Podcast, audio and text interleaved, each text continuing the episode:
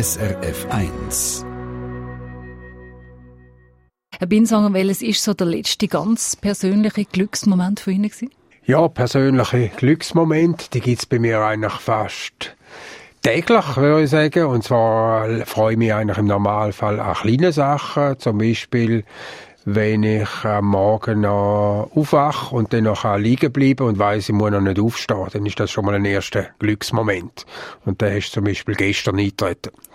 Übt man das oder haben Sie das einfach schon immer gehabt? Ich habe das tendenziell schon immer gehabt, dass ich mich an kleine Sachen freue, aber durch die Beschäftigung mit dem Thema Glück ist mir natürlich bewusst worden, dass die kleinen Glücksmomente letztlich wichtiger sind als große Glücksmomente im Leben, weil die sind sehr, sehr selten. Oder? Das heißt, auf die kann man eigentlich nicht bauen. Und wenn man es aber schafft, sich auf, über kleinere Sachen zu freuen, dann gibt es eben die täglichen Glücksmomente, die am Schluss wesentlich dazu beitragen, dass man auch ein glückliches Leben führen kann. Und das ist ja auch genau das, was man einen Haufen Glücksbücher liest oder in der Glücksliteratur findet. Eben, man soll sich an den kleinen Sachen freuen. Trotzdem muss man sich dem zuerst wieder einmal bewusst werden, vielleicht auch gerade, wenn man so aufs neue Jahr rausschaut. Ja, das muss man speziell in einem Land wie der Schweiz, wo man eigentlich darauf trainiert wird, dass man das Glas nicht zu einem Zettel als voll, sondern zu einem Zettel als leer sieht.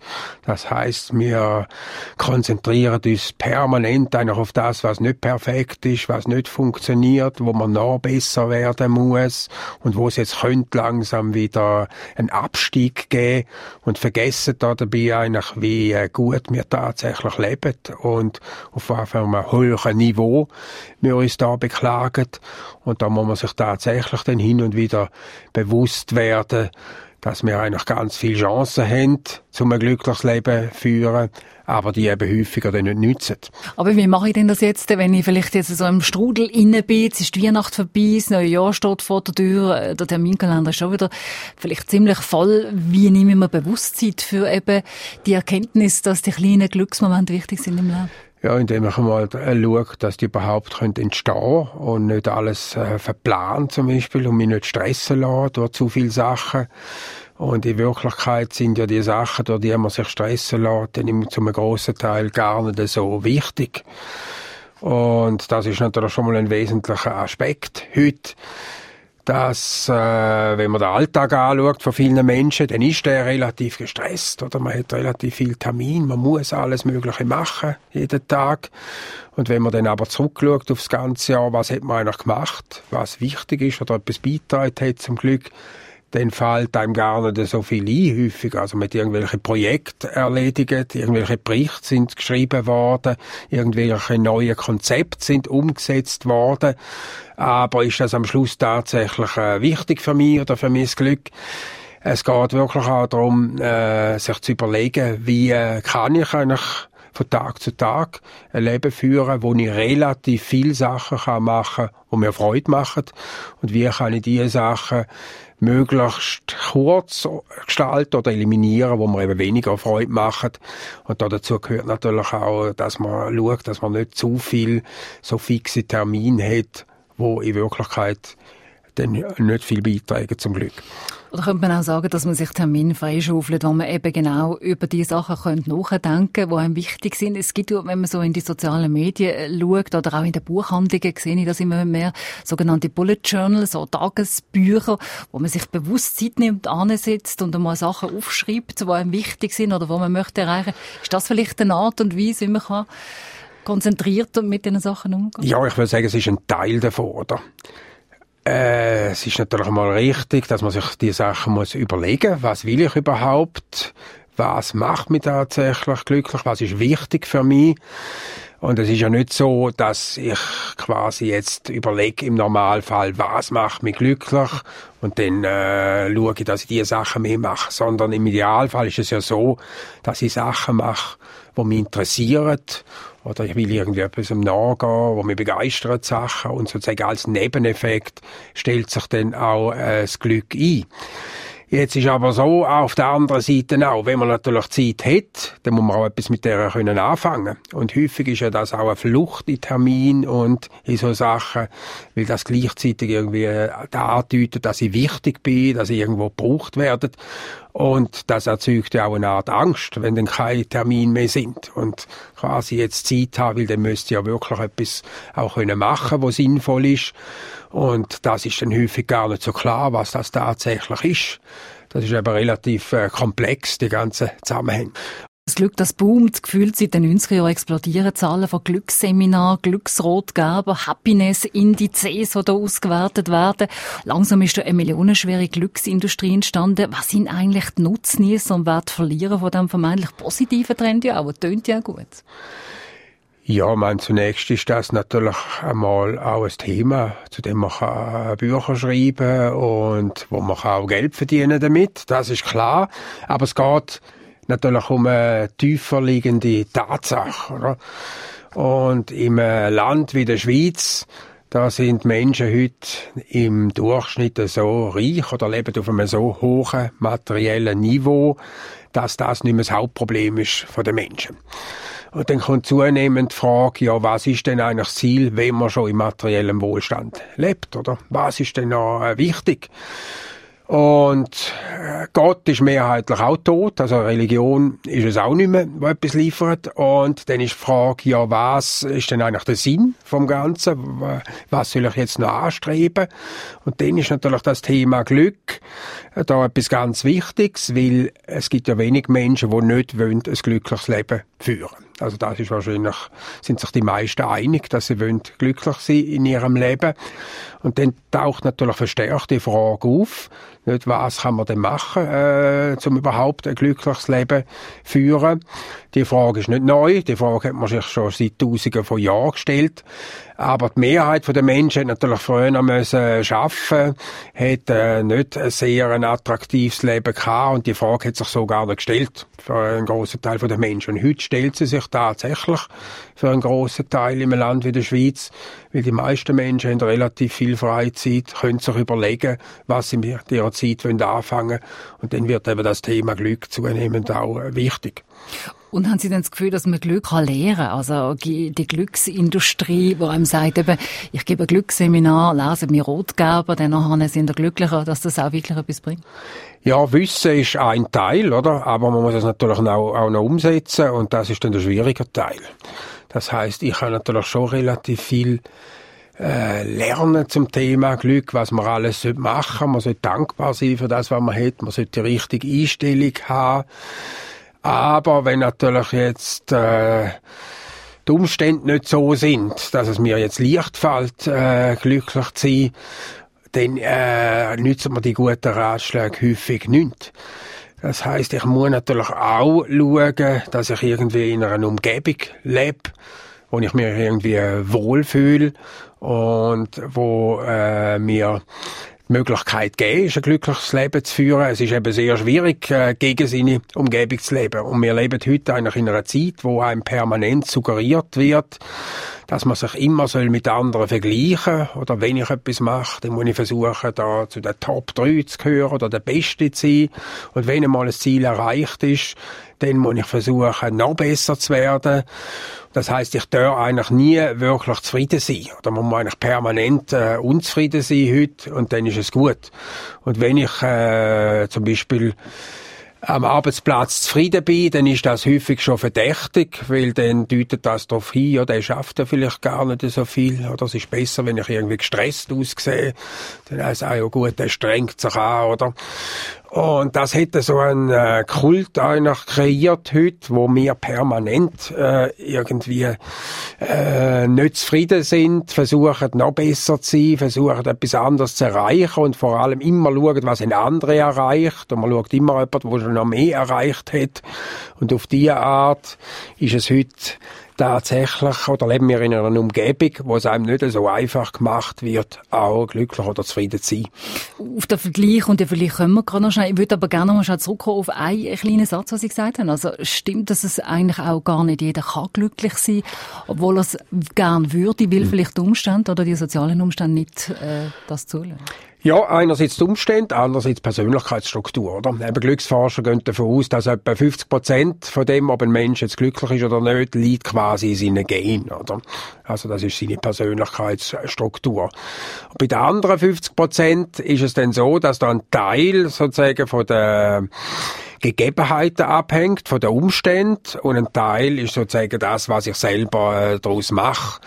Und es ist aber dann doch so, dass relativ der Anteil von den Umständen relativ gering ist und der Anteil, den ich selber beeinflussen kann, durch meine Handlung, durch meine Einstellung, der ist relativ groß. Nur braucht es natürlich, um jetzt wirklich ein glückliches Leben zu führen, brauche ich auch, muss ich auch Energie haben, ich muss Ideen haben für das, was ich will machen, dass ich etwas umsetze. Und wenn mir das natürlich fehlt, oder? Und ich sage, ich will glücklich sein, aber ich weiß nicht, was ich dafür soll machen und ich bin jetzt ein bisschen müde, oder? Und dann ist das natürlich relativ schwierig. Ich muss natürlich auch die Haltung sozusagen haben oder die Energie haben, um wirklich etwas machen, was mich dann glücklich, äh, am Schluss zum Glück führt. Was macht Sie denn glücklich? Ja, verschiedene Sachen. Erstens einmal, ein wesentlicher Teil vom Glück ist, dass man einen Sinn sieht in dem, was man schafft, oder? Also die Tätigkeit, dass die einen interessiert. Und da habe ich das Glück jetzt als äh, Professor für Volkswirtschaftslehre, dass ich mich mit relativ vielen Themen kann beschäftigen kann, die mich tatsächlich interessieren, die auch weitgehend selbstbestimmt sind. Also ich kann selber entscheiden, mit welchen Themen dass ich mich genauer beschäftige. Dann ist bei mir auch so, dass praktisch äh, Arbeitszeit und Freizeit völlig ineinander übergehen. Also ich habe überhaupt keine Ahnung, wie lange ich arbeite oder äh, wie lange ich Freizeit habe, weil ich mache jeden Tag verschiedene Sachen, die mit Arbeit zu tun, verschiedene Sachen, äh, die sind Freizeit und ich könnte aber jetzt nicht sagen, was genau was ist. Und solange das so ist, bin ich auch glücklich, weil wenn ich das muss strikt abtrennen und irgendwie am Morgen um 8 ins Büro gehen und sagen, so, jetzt wird geschafft, dann habe ich schon keine Lust mehr. Also das muss für, für mich nicht so klar sein, dass ich schaffe, oder? Dann schaffe ich äh, gern. Also das ist sicher mal ein wesentlicher Teil. Dann spielt eine große Rolle äh, aktiv Sozialleben, dass man Menschen hat, die man kann treffen kann, äh, mit denen man gern äh, zusammen ist. Das ist bei mir auch ein ganz äh, wesentlicher Teil äh, davon, dass ich glücklich bin. Und dann natürlich, dass man äh, Möglichkeit hat, auch in der Freizeit äh, die Sachen zu machen, die einen interessieren und nicht durch Zwänge eigentlich da daran äh, gehindert wird. Selbstverständlich hat mir jeder Mensch Zwänge. Aber letztlich geht es eigentlich darum, dass man immer ein bisschen den Fünfer und das Weckli haben oder? im Leben. Das heißt, äh, totale Freiheit ist äh, die Hölle, oder? Und totale Sicherheit ist auch die Hölle. Und ein glückliches Leben ist immer eins, wo man ein bisschen Freiheit hat, wo man aber auch eine gewisse Sicherheit hat. Und so sind eigentlich fast alle Sachen, oder? Man muss irgendwie den richtigen Mix finden von verschiedenen Sachen. Wir vergleichen uns ja durch in den sozialen Medien. Und da sind wir ja schon, wie es schön in Ihrem Buch heißt, oder der Titel von Ihrem Buch ist in eine Drahtmühle inne, wenn ich das richtig verstanden habe. Ja, das ist natürlich eine Realität, die nach oben verzerrt ist, sozusagen, wo uns in den sozialen Medien präsentiert äh, werden. Nicht nur übrigens in den sozialen Medien, das war auch im Fernsehen vorher schon so gewesen, oder da sieht man immer erfolgreiche Leute, die irgendwie ganz tolle Sachen machen, die gut aussehen.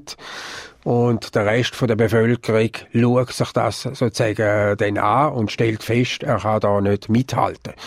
Und das hat natürlich durch die sozialen Medien nochmal stark zugenommen, weil natürlich die meisten Menschen heute schizophren sind. Oder sie haben sozusagen zwei Persönlichkeiten. Eine, die Normalpersönlichkeit und dann eine bessere Persönlichkeit, wo einem mit den sozialen Medien begegnet. Und das heißt, mir wird eigentlich permanent heute das Gefühl vermittelt, dass ich eine Art äh, ein Versager bin, weil alle anderen machen es irgendwie besser. Und das ist tatsächlich äh, schwierig, sich dann zu sagen, da halte ich mich raus, oder? Da mache ich nicht mit, weil einem das überall heute entgegenprallt. Also ich habe dem fast nicht, äh, nicht ausweichen. Und der Vergleich ist natürlich etwas, was letztlich eine von diesen Tretmühlen ausmacht. Oder in meinem Buch «Die Tretmühlen des Glücks» habe ich ja vier solche Tretmühlen beschrieben. Und eine von diesen Tretmühlen, das ist die sogenannte Status-Tretmühle, wo es eben darum geht, dass Menschen sich untereinander äh, vergleichen. Das heißt, man versucht mehr zu haben als andere, man versucht besser zu sein als andere, man versucht erfolgreicher zu sein als andere. Aber das Ganze ist eine Art äh, Nullsummenspiel, wo auf immer höheren Ebene immer weitergeht. Es können nicht alle mehr haben als alle anderen oder besser sein als alle anderen. Und das führt dann letztlich da dazu, dass wir zwar als gesamtes Land immer reicher werden in der Schweiz, hm, trotzdem aber werden Menschen dann insgesamt gleich nicht glücklicher oder zufriedener, weil das eben das Nullsummenspiel ist, wo auf immer höherer Ebene immer weitergeht. Das heißt, Diejenigen am unteren Rand von der Einkommensverteilung heute, die vergleichen sich mit denen, die mehr haben und stellen fest, ja, sie können sich nicht das leisten, was sich andere können leisten, sie können mithalten, sie äh, haben kein gesellschaftliches Ansehen, alles kommt von Unzufriedenheit. Und jetzt wird das Land immer reicher als Ganzes. Dann vergleichen sie sich natürlich mit dem neuen Standard und kommen genau zum gleichen Ergebnis wie vorher auch. Sie können sich immer noch nicht das leisten, was sich andere können leisten. Sie können immer noch nicht mithalten, immer noch kein gesellschaftliches Ansehen. Und dann ist es eben äh, letztlich nicht so ein Mysterium, oder, dass Menschen insgesamt nicht glücklicher werden mit mehr Einkommen, obwohl man auf der anderen Seite feststellen können, dass die Reichen schon glücklicher sind als die Armen im Land. Also da sind wir ja wieder bei einem ganz anderen Thema. Ich bleibe nur noch ganz kurz bei den sozialen Medien. Wenn man jetzt so die ganzen Influencer anschaut, wenn die jetzt ein Foto von sich posten, eben ja viel schöner ist, als eigentlich vielleicht gerade der Normalzustand ist, ganz gemein gesagt, macht einem das denn glücklich? Ja, es macht einen vielleicht kurzzeitig glücklich, weil man dann entsprechende äh, Reaktionen überkommt, Likes und so weiter. Das Problem ist nur, man muss das aufrechterhalten, den Stand. Das heißt, wenn ich mich einmal so in Szene gesetzt habe, oder, dass ich gut aussehe, dann bin ich natürlich gezwungen, sozusagen immer gut auszusehen, auch in Zukunft. Das heißt, ich setze mich da auch enorme Zwänge aus, wenn ich das mache. Und das ist natürlich allgemein so, oder? Wenn man an der Spitze ist, dann ist ja das ganz toll irgendwo, oder? Nur ist dann natürlich immer sofort das nächste Problem. Ich möchte dann auch nächstes Jahr noch an der Spitze sein, oder auch in zwei Jahren noch, oder? Das heißt, der, der ganz oben ist, hat genau das gleiche Problem wie die, die eigentlich die, die nicht oben sind, weil er muss dann seinen Spitzenplatz sozusagen verteidigen. Und das ist natürlich dann häufig äh, bei denen, die jetzt da in Social Media ganz vorne sind oder irgendwelche Influencer oder? Die müssen auch schauen, permanent eigentlich, dass sie dann den Einfluss behalten, den sie haben. Also es braucht einen ganzen Haufen Faktoren, damit da das Glück einem trifft, respektive wenn man das nicht selber, wie Sie schon am Anfang von dem Gespräch gesagt hat, jemand ist schon sehr positiv und eben glücklich durchs Leben geht, respektive kann gehen. Die NZZ hat sie zu einem der einflussreichsten Ökonomen von der Schweizer Chor. So sind sie ja eigentlich auch immer so ein bisschen in einer Status-Tretmühle ja, das ist jetzt nicht ein Status, wo wirklich dermaßen hart muss verteidigt werden. Das heißt, äh, wenn man zu den einflussreichsten Ökonomen der Schweiz gehört, bedeutet das de facto einfach, dass man häufiger in den Medien präsent ist, dass man Politiker sagt, dass man zu den Ökonomen gehört, wo irgendwie wichtig sind, auch für ihre äh, politische Tätigkeit. Und das ist jetzt aber nicht so, dass wenn man da ein bisschen weiter vorne ist oder ein bisschen weiter hinten ist, dass ein das dann äh, quasi riesige äh, schlaflose Nächte bereitet oder so etwas. In Ihrem Buch schreiben Sie, dass es uns im Allgemeinen besser würde, wenn wir mehr Zeit hätten. Also nicht nur das Geld ist ein Faktor, auch Zeit ist ein Faktor. Wenn man Menschen die folgende Frage äh, stellt, Situation A, sie verdienen 100'000 und alle anderen 90'000 oder Situation B, sie verdienen 120'000 und alle anderen 130'000, was zieht die Mehrheit der Menschen vor? Und die überwiegende Mehrheit zieht die Situation A vor. Zwar ist 100.000 weniger als 120.000, aber das ist gar nicht so wichtig. Wichtiger ist das relative Einkommen. Wie viel habe ich im Vergleich zu anderen? Und da schneidet dann eben die erste Situation besser ab.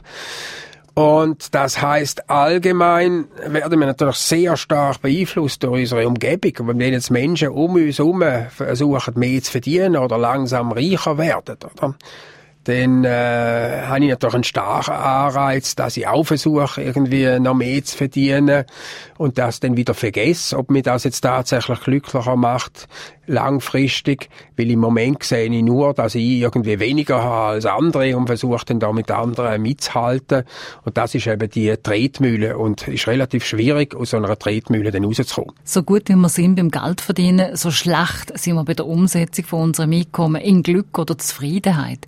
Was für Fähigkeiten braucht man denn da? Ja, man kann es ein bisschen so äh, formulieren, dass wir äh, letztlich Profis sind im Geld verdienen oder aber Amateur, wenn es darum geht, wie man das Einkommen letztlich in mehr Lebenszufriedenheit oder in mehr Glück umsetzt. Und was es da dazu braucht, ist natürlich einmal zunächst eine Gesamtsicht äh, sozusagen vom eigenen Leben. Oder man darf nicht einfach das Einkommen als etwas Separates betrachten und versuchen, das Einkommen zu maximieren. Und dann schaut man, was macht man im Rest im Leben. Sondern es geht eigentlich um den gesamten Mix. Also was, wie viel Zeit habe ich im Leben zur Verfügung? Wie viel Zeit setze ich ein zum äh, Geld verdienen? Wie viel Zeit setze ich ein für Sachen, die mir Freude machen? Im Idealfall gibt es da natürlich eine gewisse Übereinstimmung. Und das heißt, auf der einen Seite gibt es Menschen, die sind unzufrieden, weil sie viel Zeit, aber kein Geld haben. Und auf der anderen Seite gibt es Menschen, die sind unzufrieden, weil sie jetzt zwar viel Geld, aber keine Zeit mehr haben. Und beides ist eigentlich kein optimaler Zustand. Es geht darum, den optimalen Mix sozusagen zu finden. Und da geht es eben darum, dass ich mir überlege, was macht mich überhaupt glücklich im Leben, was ist wichtig für mich und vor allem auch, was hindert mich daran, glücklich zu sein. Und möglicherweise bin ich dann eben glücklicher, wenn ich vielleicht ein bisschen weniger verdiene, aber ein Beruf habe oder eine Tätigkeit, wo ich tatsächlich auch gerne mache und wo mich interessiert.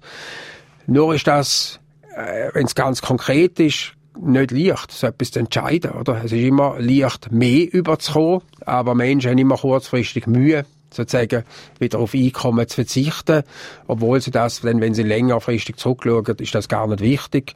Und viel von dem Geld, wo man meint, dass das so wichtig ist, das wird gar nicht antastet und später vererbt an die nächste Generation. Ich finde es schon gar nicht so einfach, sich überhaupt mal irgendwie auf eine Art und Weise Gedanken zu machen über all diese Sachen. Haben Sie da mal einen Punkt im Leben, wo Sie das gemacht haben, sich Zeit genommen haben dafür, oder sind Sie per se einfach ein positiv denkender Mensch, der das in sich hat? Nein, es gibt natürlich auch Momente, wo ich mir das überlegt habe. Und ich habe zum Beispiel schon als Kind äh, gewusst, ich will nicht pendeln, oder? Weil ich, wenn ich die Pendlerströme beobachtet habe, irgendwie am Morgen oder so, das hat mich schon dort, hat mir eigentlich Angst gemacht, oder so ein Leben will ich nicht führen. Und tatsächlich ist es zum Beispiel äh, so, dass man in vielen Ländern kann feststellen dass Menschen in der Zeit, wo sie zur Arbeit pendeln, das ist die Zeit, wo sie am unglücklichsten sind. Und ich habe da jetzt geschaut, oder, dass da, wo ich wohne, dass mein Arbeitsweg möglichst kurz ist und ich wohne jetzt Wochen durch unmittelbar neben meinem Arbeitsplatz, also neben der Fachhochschule. Das heißt, ich habe die Zeit fürs Pendeln praktisch auf null äh, reduziert. Und das ist in meinem Fall tatsächlich ein wesentlicher Beitrag zu einem glücklichen Leben. Also kann man sagen, Leute, die jeden Tag mit dem Pendeln, sind auch unglücklichere Menschen? Nicht zwingend, oder? Aber im Durchschnitt ist es so, dass eine Gesellschaft, wo Menschen kürzer pendelt, oder, ist eine glücklichere Gesellschaft als äh, eine Gesellschaft, wo Menschen sehr lang pendeln. Und jetzt äh, sagt man sich ja vielleicht, ja, wenn der Verkehr immer schneller wird, oder? dann kann man ja die Zeit reduzieren, aber in Wirklichkeit ist es genau umgekehrt. Das heißt, je schneller der Verkehr wird, umso länger pendeln wir, weil wenn man zum Beispiel irgendeine neue S-Bahn-Linie baut, dann ist das sowieso sofort eine Chance, noch weiter vom Arbeitsplatz wegzuwohnen.